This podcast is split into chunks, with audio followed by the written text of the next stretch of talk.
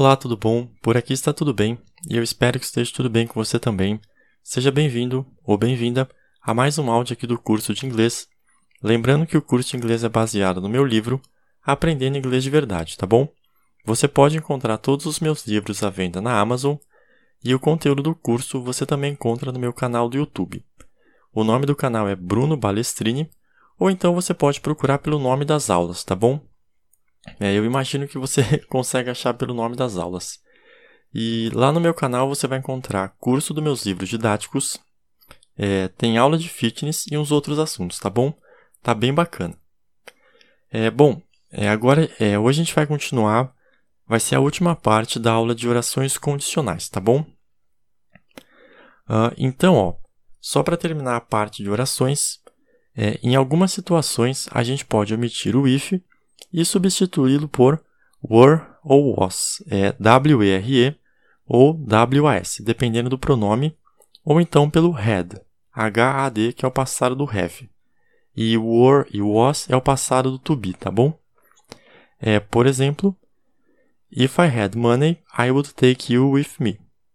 I maiúsculo F, espaço, I maiúsculo espaço HAD, espaço M-O-N-E-Y, vírgula, espaço, I maiúsculo, espaço W-O-U-L-D, espaço T-A-K-E, espaço Y-O-U, espaço W-I-T-H, espaço M-E.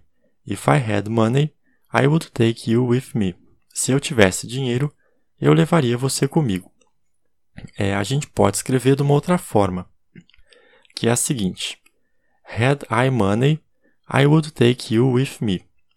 H maiúsculo AD espaço I maiúsculo espaço M-O-N-E-Y vírgula espaço I maiúsculo espaço W-O-U-L-D espaço T-A-K-E espaço Y-O-U espaço W-I-T-H espaço M-E. Had I money, I would take you with me. Tivesse eu dinheiro, eu levaria você comigo, tá bom? É, já é uma estrutura um pouquinho é, não comum, mas ela não é errada, tá bom?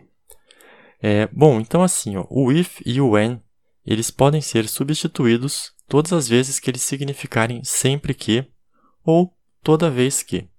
Então, ó, exemplo. I swim when I go to the beach. I maiúsculo espaço S-W-I-M espaço W-H-E-N espaço I maiúsculo espaço G-O espaço TO, espaço THE, espaço BEACH. I swim when I go to the beach. Eu nado quando vou para a praia. Ou seja, eu nado toda vez que eu vou para a praia. É, trocando I swim if I go to the beach. I maiúsculo espaço SWIM espaço IF espaço I maiúsculo espaço GO espaço TO espaço THE espaço B-E-A-C-H. I swim if I go to the beach. Eu nado se eu vou para a praia. É bom, você percebe que as frases são afirmações, ou seja, eu não estou mencionando uma possibilidade. Eu estou falando uma certeza. Isso é, eu nado toda vez que eu vou para a praia. É, é uma outra forma da gente montar uma frase, tá bom? Então, no caso, é, eu nado se eu for para a praia. Ou seja, se eu for, é certeza que eu nado então você pode falar eu nado quando eu vou para a praia, tá bom? E bom, para encerrar é, a aula, a gente vai falar sobre subjuntivo. Subjuntivo em inglês é subjunctive. S-U-B-J-U-N-C-T-I-V-E. Subjunctive. Bom, agora que a gente viu a parte de orações condicionais, eu irei falar um pouco sobre o subjuntivo. É, nos idiomas, a gente tem algumas divisões para os verbos que são indicativo, subjuntivo, imperativo e, em uma outra linha, infinitivo, gerúndio e particípio. Então, ó, tem uma imagem só para mostrar. Primeira linha, infinitivo, gerúndio e particípio, que é o que a gente já estudou. E segunda linha, indicativo, subjuntivo e imperativo. É, como a gente já estudou, o indicativo tem como função exprimir fatos, como quando eu falo eu fiz isso. É um fato a gente não tem dúvida. O subjuntivo tem como função exprimir uma incerteza, ou seja, algo não certo, como, por exemplo, se eu fosse você, mas você não é. É, e por fim, o imperativo tem como função exprimir uma ordem, ou seja, ele impera. Bom, no inglês, a gente não tem o subjuntivo propriamente dito, tá bom? É, não, a gente não tem ele como a gente tem no português. Mas isso não quer dizer que a gente não pode expressar uma incerteza. Então, ó, só para deixar um comparativo com o português, no português nós temos três tipos de subjuntivo: o pretérito, no caso pretérito imperfeito, o presente e o futuro. Então, ó, subjuntivo pretérito imperfeito. Se eu fosse. Subjuntivo presente, mesmo que eu vá.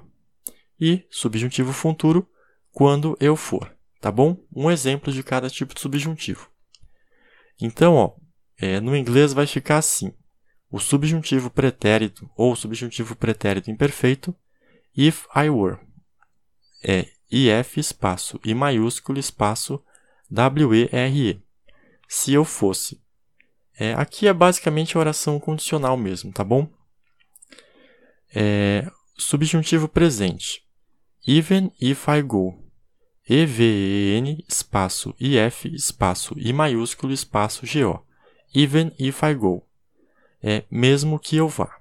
É só, não sei se ficou claro, mas esse even é E-V-E-N, tá bom? Even if I go. E o subjuntivo futuro, when I go. W-H-E-N, espaço I maiúsculo, espaço G-O. When I go, quando eu for. É, bom, então assim, ó, apesar da gente não ter de fato essa forma de flexão de verbo como a gente tem no português, a gente consegue exprimir exatamente a mesma ideia, tá bom? É, como eu expliquei, essa é a diferença de um modo de falar e de um tempo verbal. É, a gente não tem o subjuntivo como tempo verbal, mas isso não quer dizer que a gente não pode expressar ele, beleza? E bom, o que eu tinha para falar sobre orações condicionais era isso, e muito obrigado pela atenção.